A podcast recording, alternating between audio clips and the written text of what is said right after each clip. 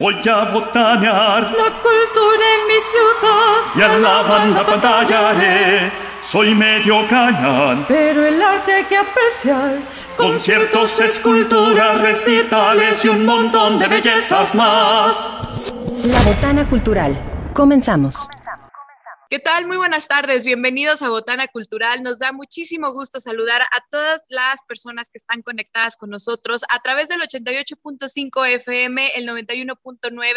Saludos hasta Matehuala. De verdad, mil, mil gracias a las personas que se conectan por allá, por aquellos rumbos. Y gracias también a toda la gente que nos sigue a través de las redes sociales de Botana Cultural. Búsquenos en Facebook, conéctense, háganos llegar sus comentarios y espero que se queden con nosotros durante esta charla charla en la que vamos a platicar de un tema que incomoda, así tal cual lo vamos a decir.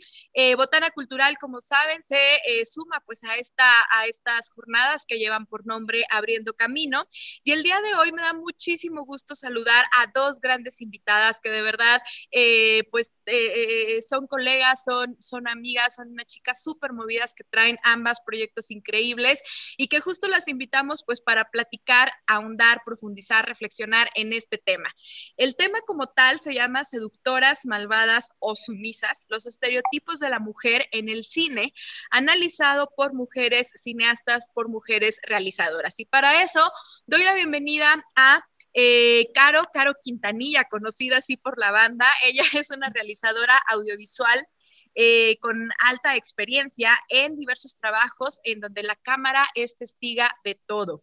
Ella estudió comunicación en la Universidad Autónoma de San Luis Potosí, eh, realizó un breve intercambio en la Facultad de Ciencias Políticas y Sociales en la UNAM, ha tomado muchos cursos de análisis cinematográfico, de guion y eh, su formación, más bien ella la puede describir de una forma autodidacta. Desde hace cinco años trabaja como, free, como freelancera audiovisual independiente y pues ha desarrollado proyectos documentales en distintas ciudades de México, cortometrajes, campañas publicitarias, sesiones musicales y fotografía.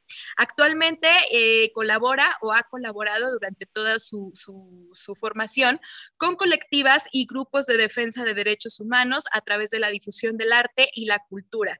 Y actualmente pues se encuentra desarrollando un cortometraje documental en distintas escuelas aquí de nuestro estado, San Luis Potosí, eh, y bueno, ya estaremos esperando este cortometraje.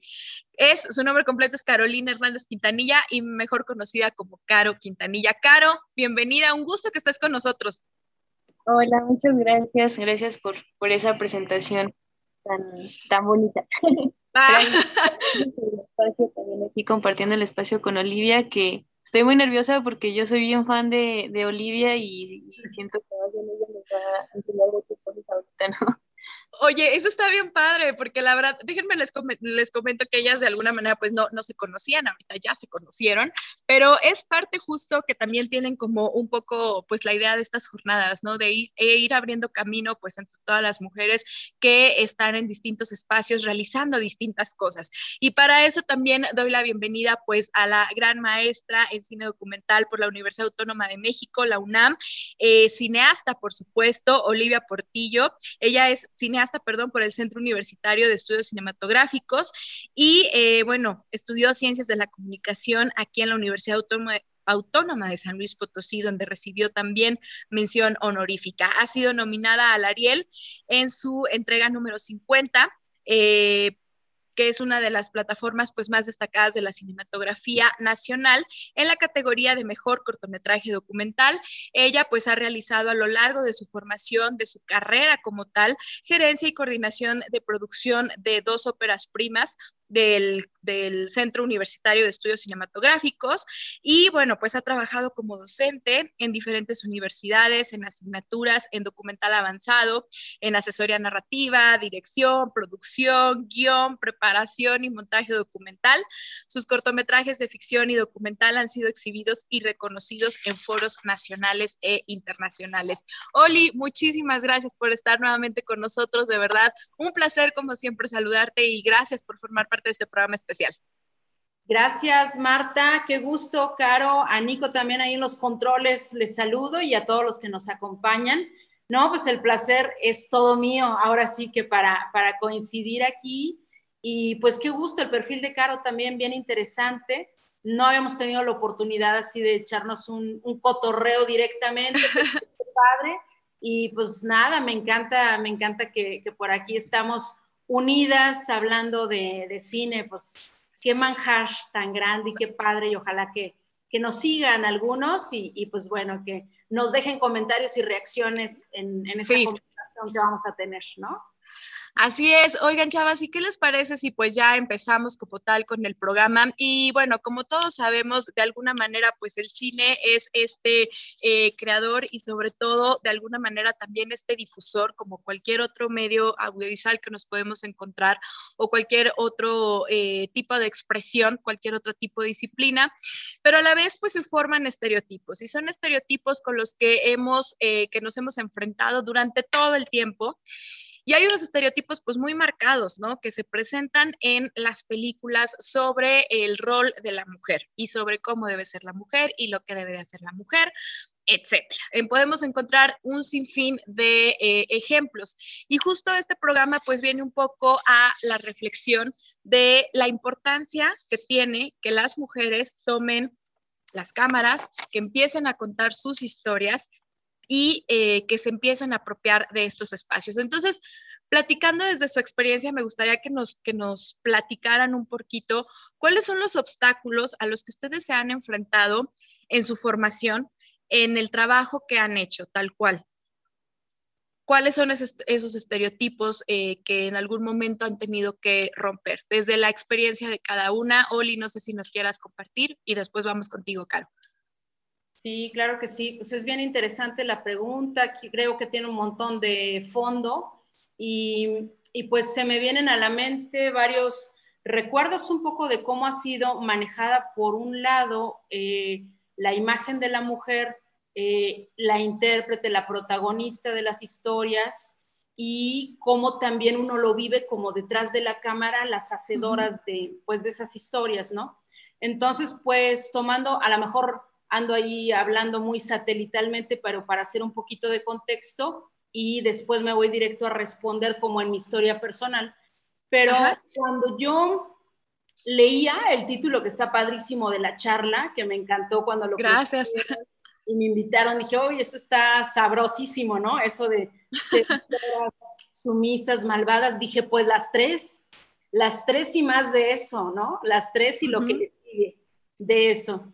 Entonces, recordaba un poquito como los papeles de la mujer, sobre todo como focalizándome más en el cine mexicano, pero bueno, también este, no dejando de lado lo que se hace de manera internacional, pero yo decía, claro, pues ha sido una mirada muy masculinizada, ¿no? De, estos, eh, de estas figuras, de estas historias, en las que a veces las protagonistas son chicas o son personajes, no muchos son chicas, en algunas ocasiones sí son, pero eh, son personajes secundarios o periféricos de las historias que protagonizan varones.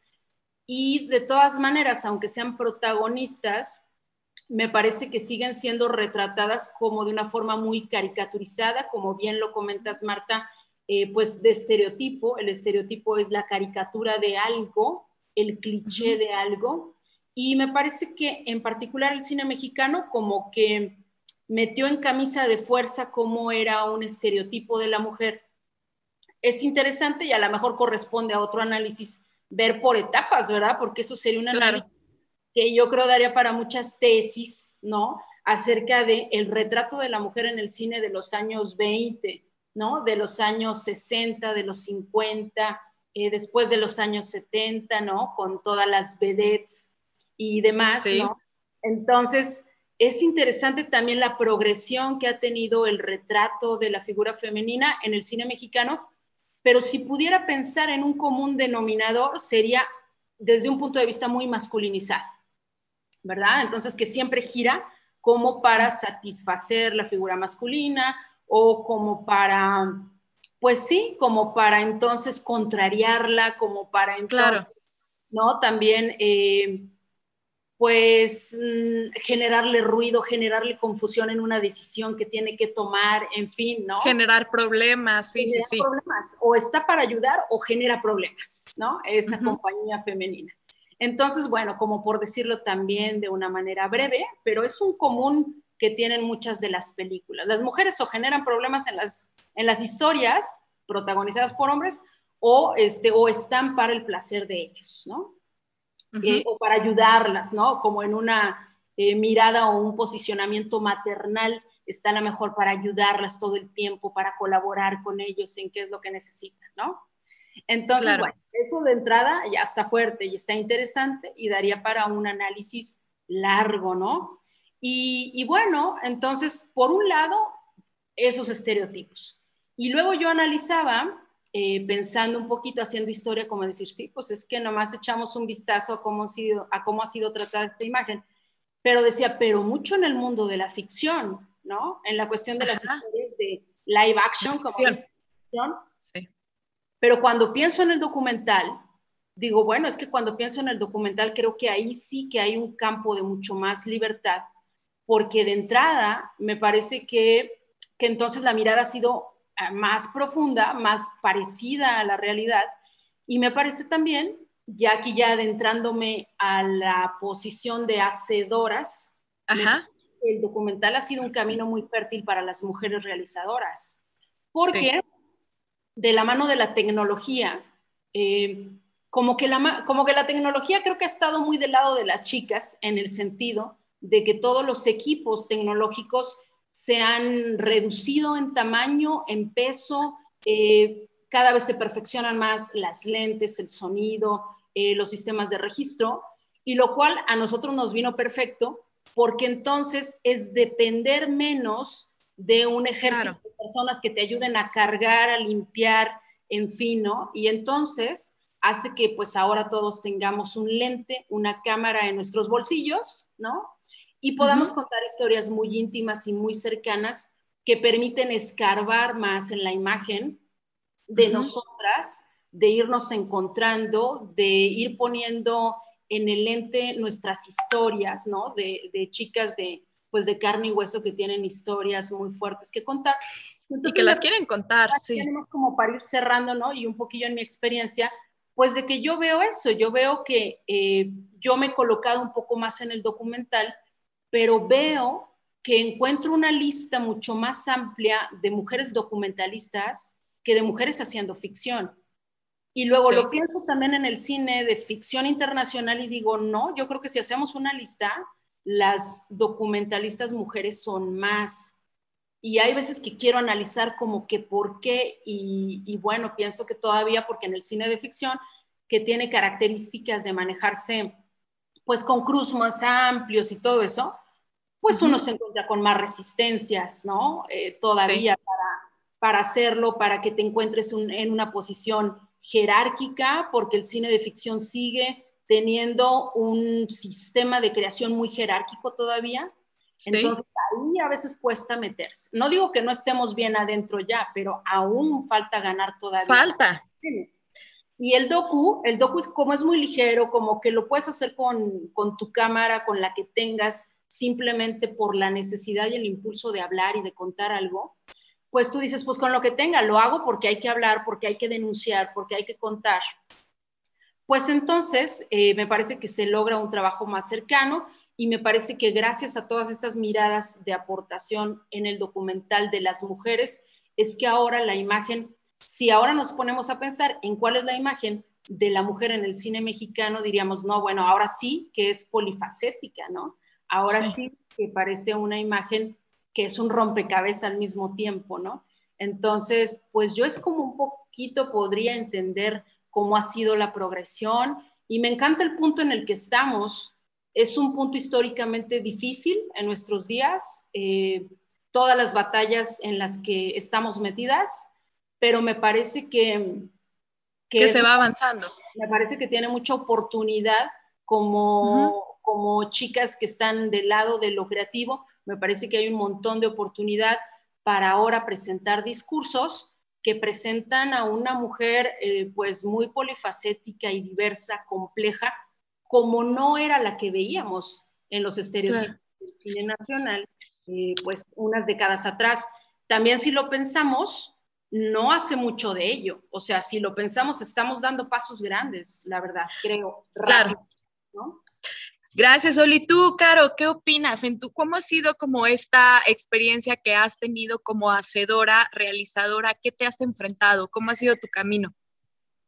Este, ay, primero, qué, qué bonito escuchar a, a, Olivia, de verdad es como muy inspirador porque dio en un punto en el que yo también había como hecho cierta reflexión que dice sobre el documental, ¿no? Porque justo uh -huh. esto, de repente empezamos a ver que cada vez hay más este, mujeres y de todas las edades, o sea, hasta de generaciones, o sea, si considero que yo todavía estoy en una generación como chica en esto de la, de la experiencia audiovisual y todo eso, todavía veo así a, a morritas de 15, 16 que ya están agarrando la cámara para contar sus historias.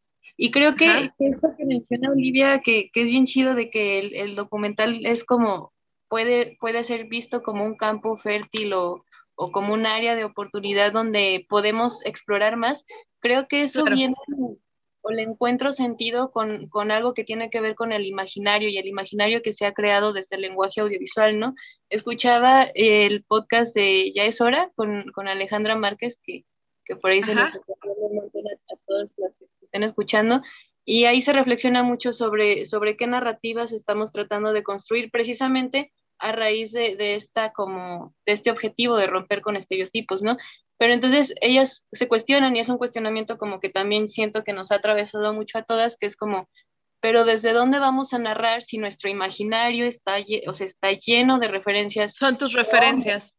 Exacto, sí. ¿no? Yo me acuerdo que, o sea, yo como tal no, no tengo una formación académica de cine, no estudié cine, pero las pocas cosas que he estudiado sobre eso, los cursos que he tomado, los teóricos que hemos visto han sido hombres, los escritores son hombres, ¿no? Claro que hay, hay mujeres que de repente se mencionan, pero entonces como esto, ¿no? Las mujeres en el cine, como el apartado especial, ¿no? Como sí. las 10 autoras que debes conocer, cuando en realidad hay un montón, pero pues no, obviamente eso no es lo que, lo que nos enseñan, ¿no? La educación que tenemos, entonces es como como bien, se me, hice como esta relación porque dije, claro, es que el, el, documental nos permite como explorar un poco más, más allá de las narrativas tradicionales, pienso yo, de cine de ficción, ¿no? O sea, como, porque otra vez creo que es muy difícil para nosotras. Yo me acuerdo que en algún taller cuando nos enseñaban lo de la estructura de esta de la clásica del viaje del héroe, el, el héroe como, como que lo entendía, pero yo no, o sea, como que dices que yo no quiero contar historias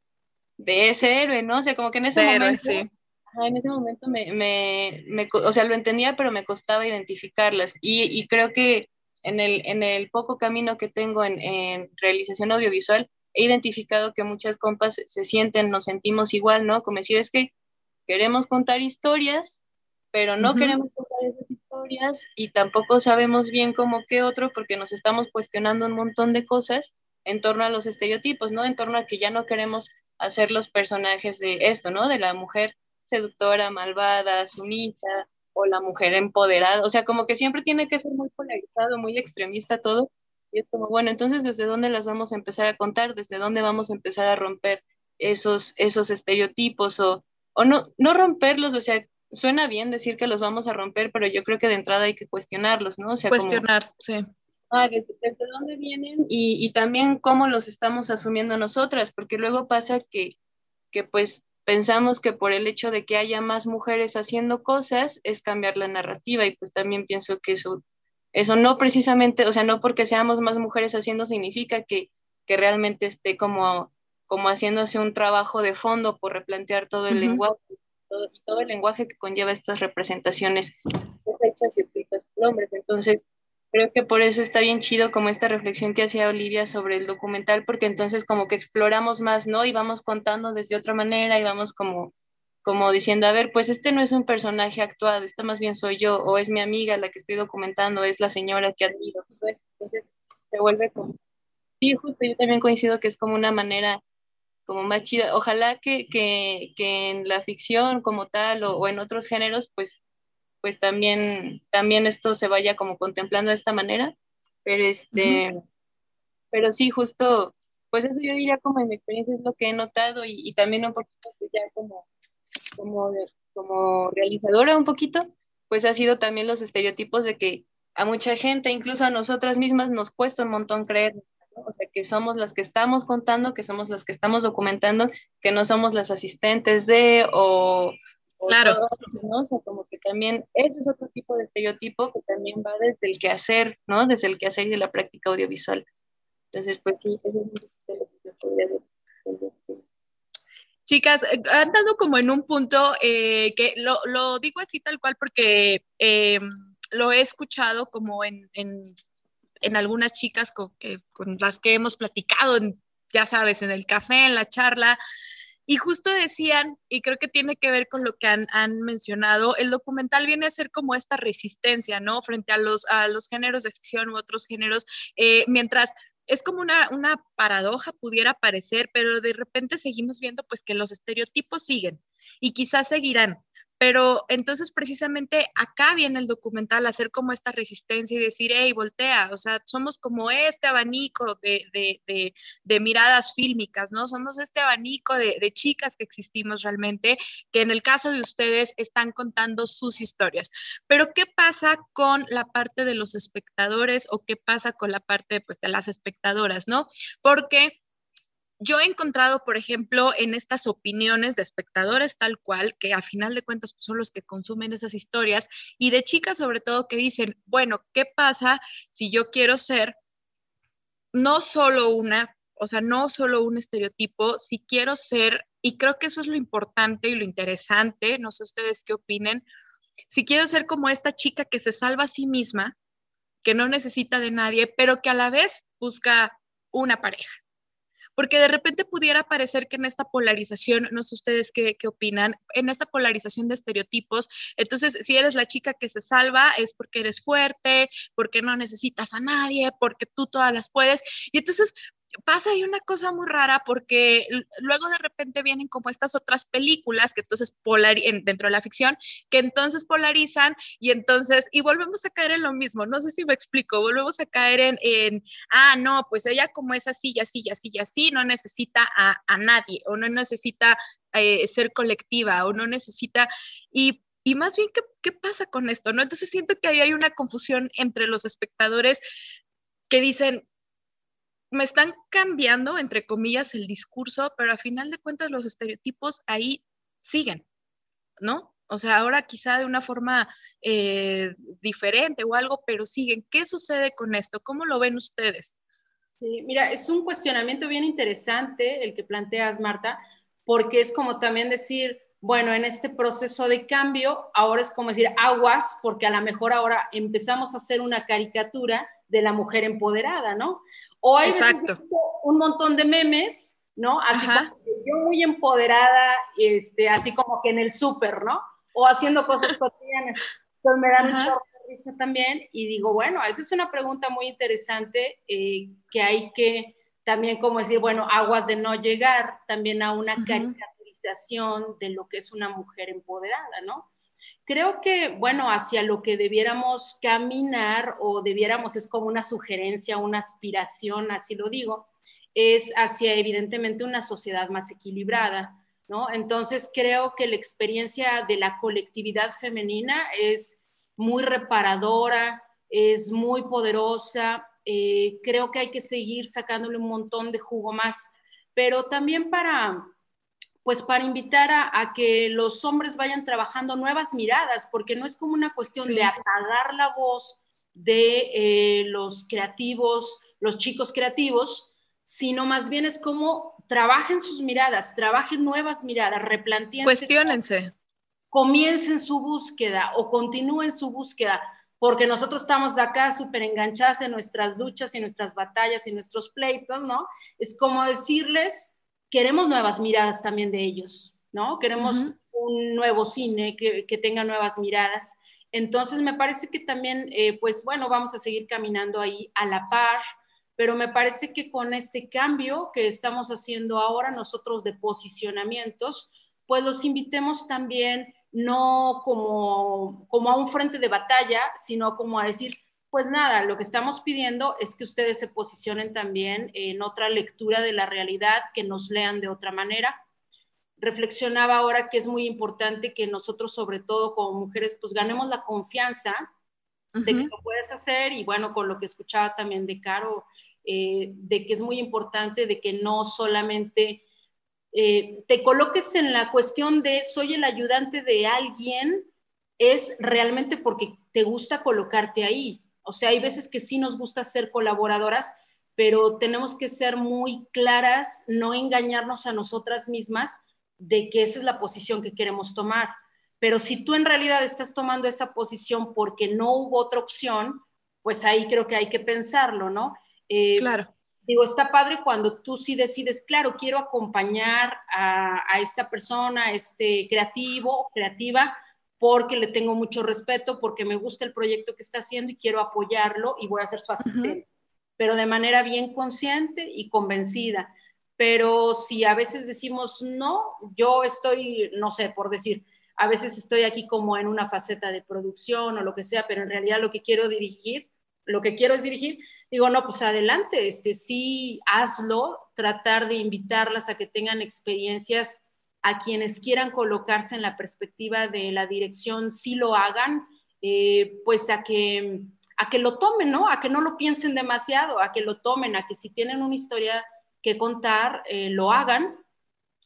Y a veces a mí no me encantaba tanto, eh, me gusta la producción, pero cuando lo comparo con lo que es hacer dirección es un mundo aparte, porque ya cuando te van encasillando en esto de, sí preguntabas de las experiencias que nos han tocado vivir. De las jerarquías. ándale, cuando te van encasillando en que tú resuelves bien, en que te comprometes, en que eres cuidadosa con dar el seguimiento, de que se consigan todas las cosas para hacer una película, eh, es también común decir, ah, bueno, sí sé que puedo hacer eso y a veces puedo aceptarlo porque para mí es un empleo, entonces lo tomo como un empleo y lo acepto y tal. Y está bien. como decir, pero no creas que no me voy a mover de esta posición. Es como decir, ok, ahora estoy haciendo la producción de esta película, pero claro que en cuanto pueda, me muevo de la posición para que no me encasilles en que solo soy productora de otros o de alguien más, ¿no? Es como decir, sí, claro, lo sé resolver, pero no siempre me voy a quedar ahí. A lo mejor después quiero estar en un posicionamiento de dirección porque yo tengo algo que contar o porque identifico que hay alguien que quiere contar algo y que es muy valioso la historia que tiene y que entonces hay que mover la cámara para allá, ¿verdad? Entonces, un poco es como lo veo, o sea, como una invitación a decir, atrévanse a colocarse en una posición de dirección alguna vez, a que tengan esa, esa experiencia, a que pruebes de ese platillo, de ese sabor, y a lo mejor habiéndote colocado ahí, pues ya tienes una decisión también de decir, no, me coloqué ahí y no me encantó. Prefiero estar más en otro departamento, en otra área, pues también, pero que sea bien consciente, que sea porque no es una opción, ¿no? Claro, eso es bien importante. Oigan, chicas, ¿qué les parece si nos vamos a una pausa? Regresamos con más. Estás escuchando Botana Cultural en este especial. Regresamos con más de, eh, de cine y de este tema del arte como transformador social y de género. Volvemos. Porque la botana cultural está con todo, vamos por una salsita. Regresamos. Ay, papá, picosita la de habanero. Ya regresamos a la botana cultural. Seguimos con más en Botana Cultural. Muchísimas gracias a la gente que se ha conectado con nosotros. Les recordamos rápidamente que nos pueden seguir en Facebook como Botana Cultural. Aprovechen, denle manita arriba, recomiéndenos y sigan todos los especiales que hemos lanzado en este eh, mes de marzo. No se pierdan los otros programas también que tienen que ver con otras eh, disciplinas artísticas. Y bueno, pues el día de hoy estamos con el cine, este tema que lleva por nombre seductoras, malvadas o sumisas, los estereotipos de la mujer en el cine analizado por mujeres cineastas realizadoras. Y eh, para quienes nos acaban de sintonizar, estamos platicando, estamos en la charla bien amena con Olivia Portillo, cineasta, y por supuesto con Caro Quintanilla, también eh, cineastas ambas realizadoras. Y Estábamos platicando pues de estos estereotipos, Caro, estábamos platicando de estos propios retos que tienen como un poco las mujeres para, eh, antes de irnos al corte, para posicionarse y no encasillarse en lo que quieren quizá otros. No sé qué reflexión hayas hecho tú que tengas que eh, comentarnos respecto a este tema, Caro. Sí, este, bueno, ahorita cuando planteaste la pregunta inicial que decías esto de cómo lo podemos hacer para contar historias que no caigan otra vez, ¿no? En los estereotipos, que esto de no porque sea la mujer que se, que se salva o, salvadora o no sé, tenga que ser la mala, ¿no? Y es que justo eso, por eso mencionaba o hacía mención a lo de las narrativas, ¿no? El cuestionarnos cuando, cuando, cuando digo narrativas, luego creo que ha sido una palabra que últimamente ha tenido como, como acá, ¿no? Ya todo es narrativa. Narrativa, sí. la narrativa como que en este caso yo lo digo como más allá de, de solo aquí del, del, cine, del audiovisual, sino la narrativa, o sea, la línea discursiva que nos manejamos, ¿no? Desde dónde, desde dónde hablamos y desde dónde pensamos. O sea, a mí siempre me quedó como mucho el cuestionamiento que, que hacemos entre varias compas que andamos como en la documentación de la movilización social feminista, que cuando se empezaron a hacer como todos estos cuestionamientos hacia los medios de por qué retrataban ciertas cosas, por qué retrataban, cómo le daban el tratamiento mediático a los casos de violencia, o sea, hacíamos mucho esta reflexión de que es que la línea discursiva que traemos está muy masculinizada otra vez, ¿no? No porque seamos mujeres automático nos va a entrar así la conciencia de lo que estamos contando. Y justo eso, o sea, eso es eso como como en consecuencia lo menciono porque eso es lo que nos lleva a pensar que las historias tienen que ser así, ¿no? O sea, que, por ser un personaje, este, mujer, en el que pueda hacerlo todo ella, pues al mismo tiempo tiene que ser alguien bien cruel y sola, ¿no? O sea, no puede verse acompañada. Ajá, no puede tener pareja, sí. Ajá, como que esas narrativas que tenemos en torno a, a, la construcción de los sentimientos de la mujer, también como que tienen una raíz bien profunda, ¿no? O sea, que otra vez, que no está solo en el cine, está en todos lados, está incluso hasta en, cómo nos concebimos personalmente y en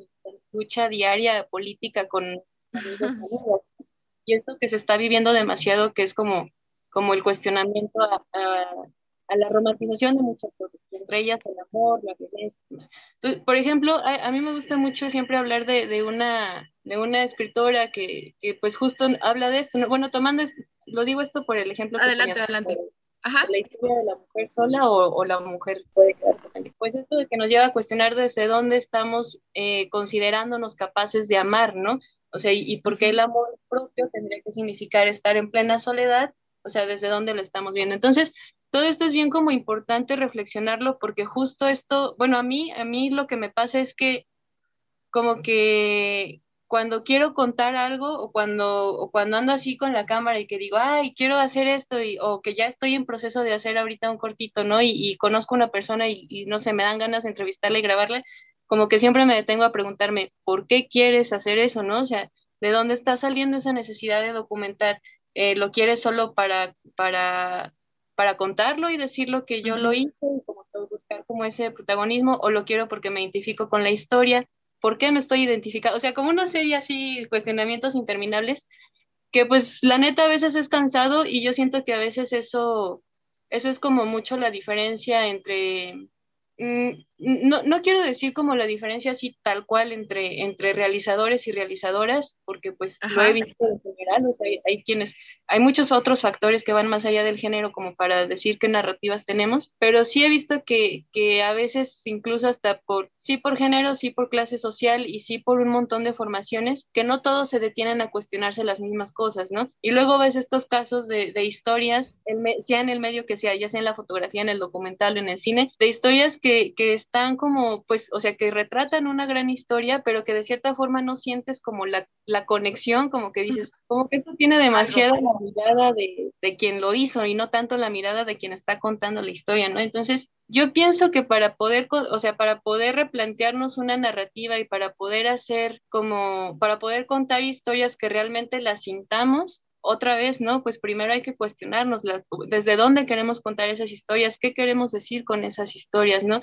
O sea, ¿por qué tendríamos que pensar que una, una nueva narrativa sería forzosamente mostrar a una mujer empoderada, ¿no? O sea, como desde dónde nos estamos planteando eso. Entonces, como que, ajá, o sea, como que justo es, esto otra vez y otra vez viene aquí el, el, el, documentar, ¿no? Si empezamos a documentar, aunque no sea con fines tal cuales de hacer un documental para exhibirlo y todo eso, si empezamos a experimentar con la autodocumentación, incluso el, el vernos, vamos a entender que las, que las narrativas con las que a veces queremos contar otras historias no son propiamente las que nosotras estemos deseando porque hay mucho deseo impuesto, ¿no? Sobre justo lo que decía Olivia, o sea, hay veces que pensamos que queremos ser las escritoras porque a lo mejor hasta ahí podemos serlo porque es donde podemos estar como detrás de y no tenemos que salir y hacer la producción. A mí me ha pasado, o sea, de verdad conozco muchas chavas, mujeres y de todas las edades que siempre están como, no, es que prefiero hacer como... Hasta aquí. como como que no lo voy a llevar a la realización, no lo voy a publicar, no lo voy a no sé qué, y es como, pues no, o sea, por, o sea ese, ese deseo asumido de solo quedarnos hasta ahí, ¿no? Que, que, que si lo empezamos a cuestionar y si nos empezamos a enojar un poquito más, pues vamos a encontrar que no, que de verdad queremos contar otras historias, pero, pero primero eso, primero cuestionárnosla, porque también pasa que, que nosotras como, como en, en nuestras ganas de, de, querer hacerlo todo y de querer contarlo todo, pues también podemos -huh. muchas otras de estas reproducciones de discursos violentos, machistas, misóginos y estereotípicos sobre las mujeres, y no, sobre, sobre no solo sobre las mujeres, también, por ejemplo, pasa cuando se representa es las poblaciones indígenas, ¿no? Por quienes sí. están representadas, qué pasa con el cine indígena. Entonces, pero bueno, como ahorita nos estamos enfocando en, en el cine y las mujeres, pues por eso lo menciono un poquito también, siempre desde dónde estamos imaginando lo que imaginamos y desde dónde estamos deseando lo que deseamos contar. Chicas, hablando de las historias, ¿cuáles son las historias que cada una de ustedes les apasiona contar? ¿Cuáles son esas historias que le mueven el corazón, los sentimientos a, a Oli? ¿Cuáles son esas historias que te mueven a ti, Caro? Eh, y sobre todo, aquí viene una pregunta. Yo he escuchado mucho y la verdad es que, ay, pues digo yo que lo, vaya, no, no soy realizadora, no soy realizadora, pero, ¿cómo les diré? Como una persona que de alguna manera está inmersa en estar viendo cine, en estar pues documentándose, checando como, como eh, trabajos de realizadoras eh, y de realizadores, eh, hay un término que últimamente he visto mucho que me hace cuestionar, le llaman la mirada femenina, ¿no? la mirada femenina en el cine, la mirada femenina. ¿Existe la mirada femenina? ¿Ustedes qué consideran? Si existe, yo puedo pensar en algunas películas que sin, o sea, que me ponen la película y que sin saber quién la hizo, sí puedo llegar a decir la hizo una mujer. Luego veo el nombre y sí, ¿no? Entonces, pero ¿existe tal cual la mirada femenina o vuelve a ser de las personas que les gusta nombrar el cine, de los críticos de cine, de el espectador, de otra forma de estereotipar, de decir, el cine hecho por mujeres y el cine hecho por hombres. Si existe, ¿qué pasa con esto? ¿Ustedes qué opinan? Eh, fíjate que este, ahorita que decías lo de los críticos, reflexionaba también en lo poco que hay críticas, ¿no? De cine. Sí. Dices, órale, ahí hay un hueco importante. Sí. Y, y sí, bueno, también esta, este tema de la necesidad de etiquetar algo para sentir que lo conocemos o que es más cercano, eh, pasa cuando también uno empieza a decir, pero a ver, la ficción y el documental, ¿no? O sea, cuando haces estas líneas, uh -huh. pues a veces solo ayuda como de manera más escolar o didáctica a entender, pero recuerdo que eh, pues muchos nos dicen, pues el cine es cine y ya no te tendría, este, no tendrías que poner tanto como eh, cuidado. Pues el cuidado en decir, pero a ver, lo que estoy viendo es una peli de ficción o es un docu. A mí, de hecho, me gustan mucho, creo que mis trabajos preferidos son los que están en una línea ahí uh -huh. muy incierta y que te hacen dudar como espectador de que si el producto ante el que estás es una ficción o es un docu, de, uh -huh. me refiero a las pelis que trabajan con no actores y tienen como okay. una estética muy naturalista, o a los documentales que por el contrario son muy producidos y entonces pareciera que hay mucho control dentro de toda la escena y tú dices, pero ¿cómo? ¿Esto lo planearon? ¿De acuerdo? ¿Lo ensayaron? ¿Cómo están con tal naturalidad, no? Eh, ocurriendo los eventos, ¿cómo es que está la cámara metida ahí? Porque pareciera que no hubiera una cámara que es tan transparente lo que se presenta. Entonces, bueno, creo que siempre cuando etiquetamos es complicado.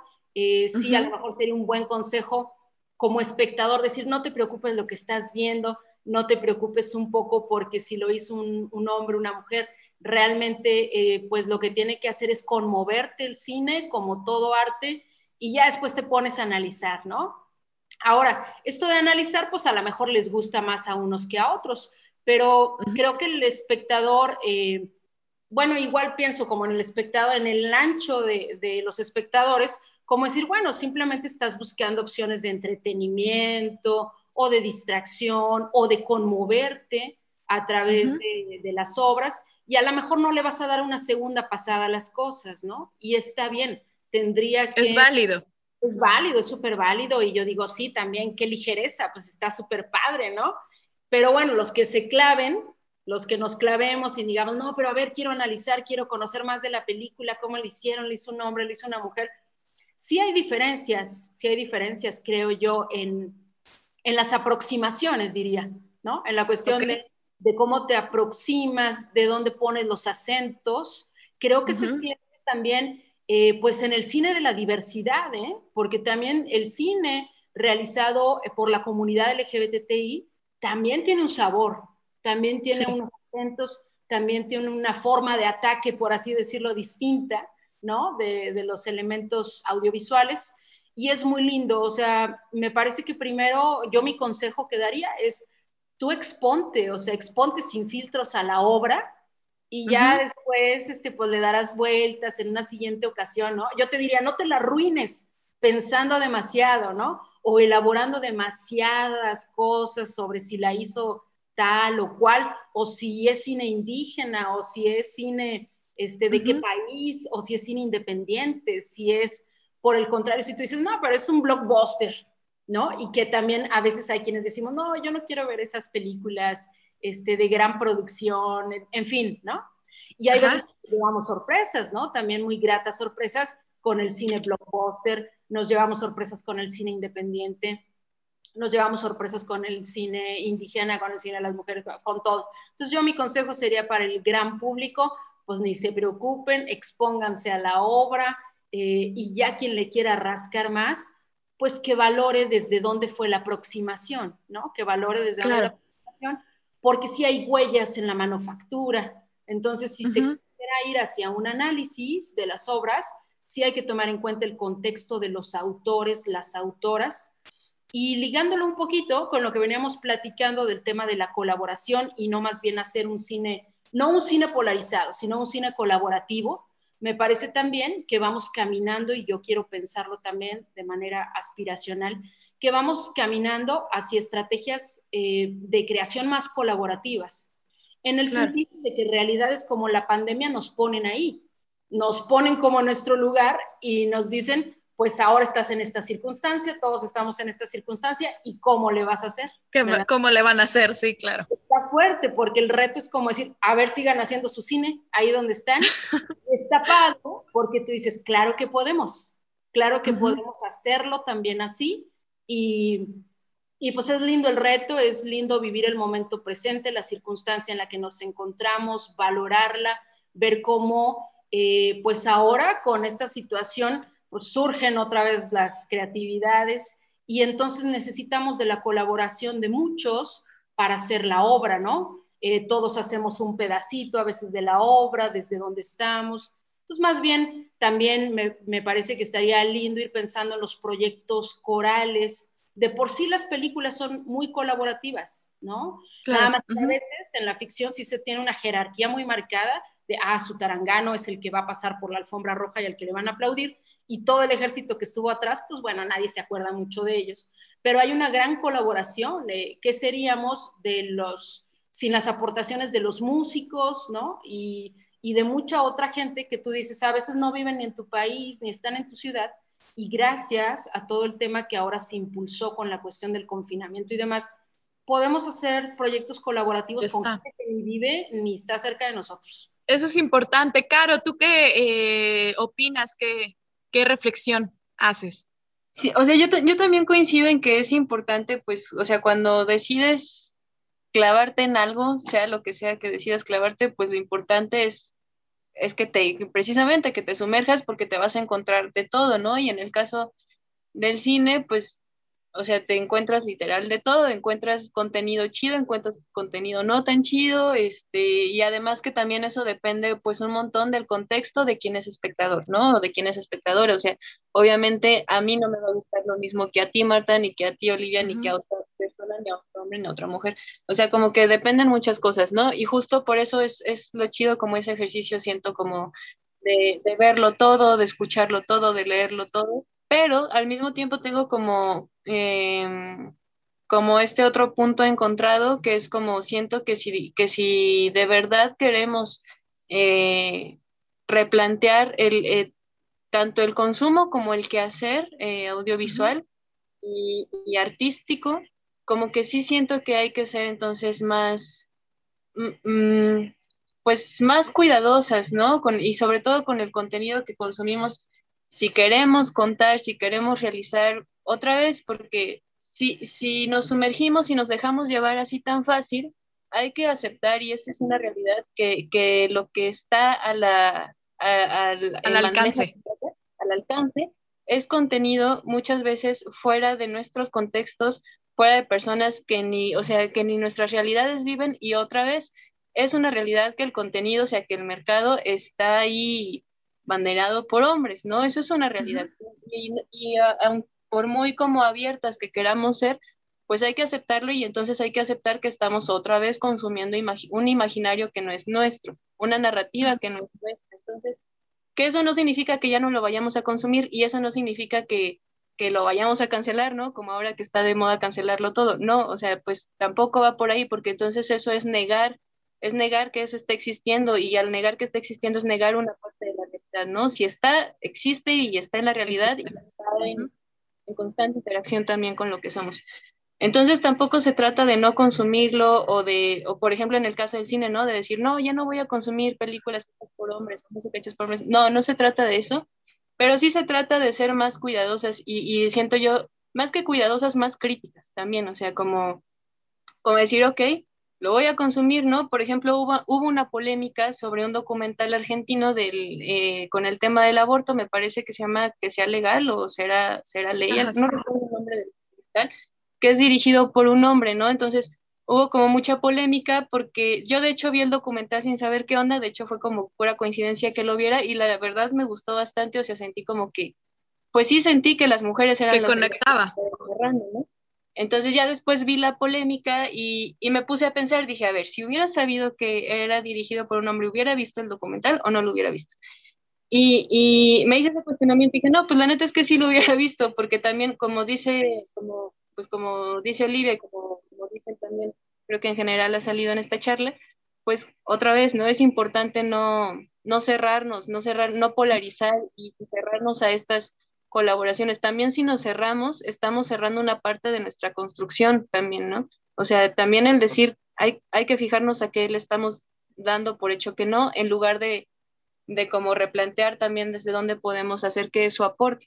Entonces, pero sí hay que ser más críticas y sí hay que ponderar que, que si sabemos cómo funciona este sistema, porque otra vez estamos en un sistema capitalista y neoliberal en el que el mercado y la cultura son sumamente afectados, pues entonces también hay que ser muy críticas y decir, hay una realidad en la que hay un montón de historias y de, y de contenido hecho por mujeres que no estamos viendo porque estructuralmente no está siendo visibilizado, ¿no? Y esto ya como para romper, eh, como, como siento que de repente se cae mucho como en esta, en esta romantización de que somos seres autónomas y con decisión de poder elegir todo lo que vemos y todo lo que escuchamos. O sea, de cierta forma sí, pero insertadas en el sistema en el que estamos. Dentro de. Ajá, son como paradojas, ¿no? O sea, como que, como que sí puedes, pero dentro de lo que sí puedes tienes que elegir lo menos, lo menos, lo menos, ¿no? O lo, lo, que, en lo que poquito encuentres ahí tus áreas de, de identificación y todo eso. Entonces, Creo que por eso está bien chido sí cuestionar de dónde viene el contenido que vemos, por qué vemos lo que vemos, ¿no? O sea, este, e, esta, este cuestionamiento que ha habido mucho también sobre por qué ponderamos el contenido por realizadores no es nada más porque sean hombres, o sea, otra vez, la, la, cuestión de género es importante, pero no es la única, ¿no? O sea, también hay que considerar todas las, las las posibilidades y todos los accesos estructurales a las que las mujeres no tienen la igualdad que los hombres, ¿no? O sea, el acceso a educación, el acceso a trabajo, a la estabilidad económica.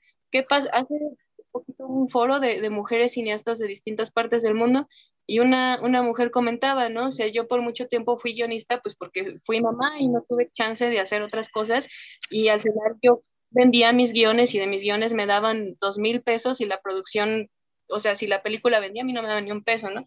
Entonces, otra vez, esas son cosas que hay que considerar a la hora de qué contenido estamos consumiendo, porque así no es igual de fácil consumir contenido de mujeres, aunque queramos, a veces sí, sí hay, y sí hay esta, yo sí siento que sí hay esta mirada hecha por mujeres que se está construyendo, pero, pero no es tan fácil, entonces por eso hay que ser como más meticulosas, como más críticas, también tener nuestros descansos, porque otra vez es cansado de andar con la lupa todo el tiempo, ¿no? O sea, también voy a ver una película hollywoodense, me vale, la historia de, voy a ver el Titanic por la última vez, ¿qué tiene? Pero ya cuando vayamos en este rumbo de replantear las cosas en serio, hagamos este otro ejercicio, ¿no? También. Eso es importante, chicas. De verdad es que el tiempo en radio es súper corto. La verdad es que, bueno, ya aquí ya las quiero comprometer para un segundo programa. No, no es cierto. Bueno, si, si quieren, sí. Se aceptan, sí. Eh, casi estamos por terminar. Entonces, yo quisiera volver a replantearles esta pregunta que, como les hice dos preguntas, como que por ahí quedó eh, eh, media, media nebulosa, por así decirlo. Pero me gustaría terminar con esto, ¿no?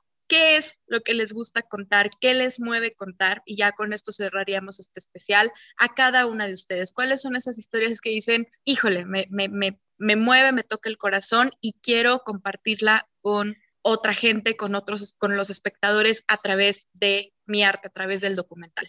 Oli, ¿cuáles son esas historias?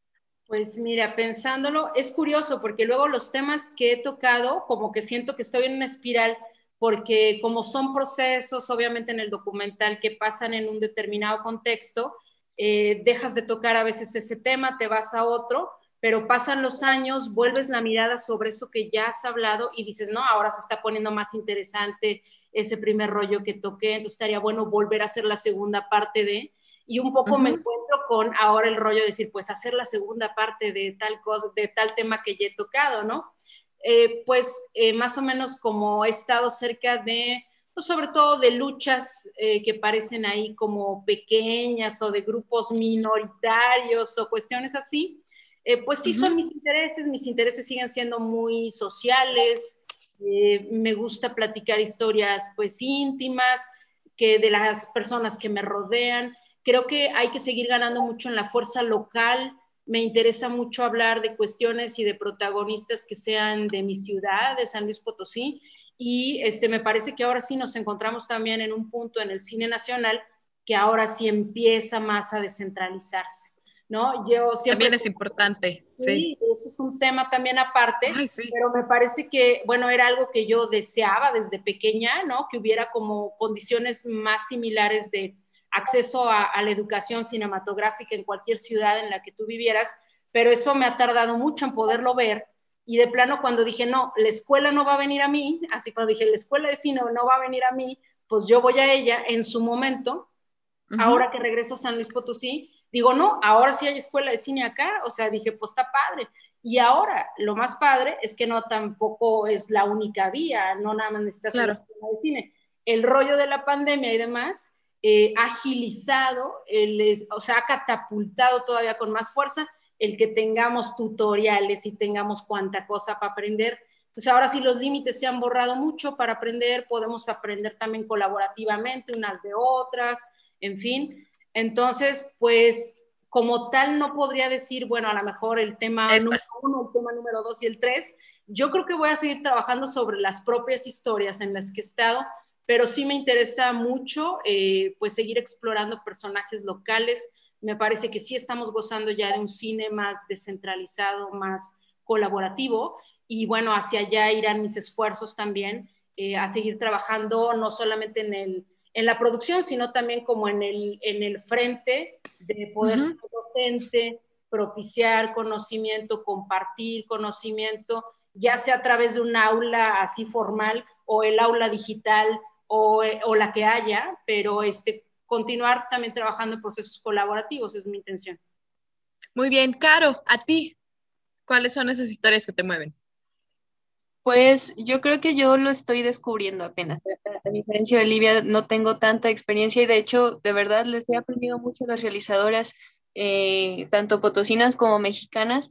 Cuando vi el, documental de Carla eh, que realizó Livia, fue como un, algo me hizo sentido, como que dije, claro, es que es la importancia de contar esto, ¿no? Entonces, mm, sí, o sea, por eso te digo que, para mí como es algo que ando descubriendo, o sea, creo que el poquito camino que llevo como en, esto de andar haciendo diversas cosas relacionadas al audiovisual, cada vez me doy cuenta de que me, me, llama más esto, ¿no? Lo que dice Olivia, la necesidad de contar historias otra vez, porque si no las contamos nosotras, pues nadie más las va a contar y porque además hace falta también que, que más personas hagan clic con la realidad, ¿no? Y, y o sea, está chido tener muchas historias para soñar e irse a otros lados y es, es bastante necesario también, pero también es necesario eh, visibilizar y contar lo que hay aquí, ¿no? Lo que, como dice Olivia, lo que no está en el centro, lo que está en las orillas, en las periferias, lo que vivimos día con día, ¿no? Entonces, cada vez también me gusta hacer como, me gusta consumir y, y ver y tratar de contar historias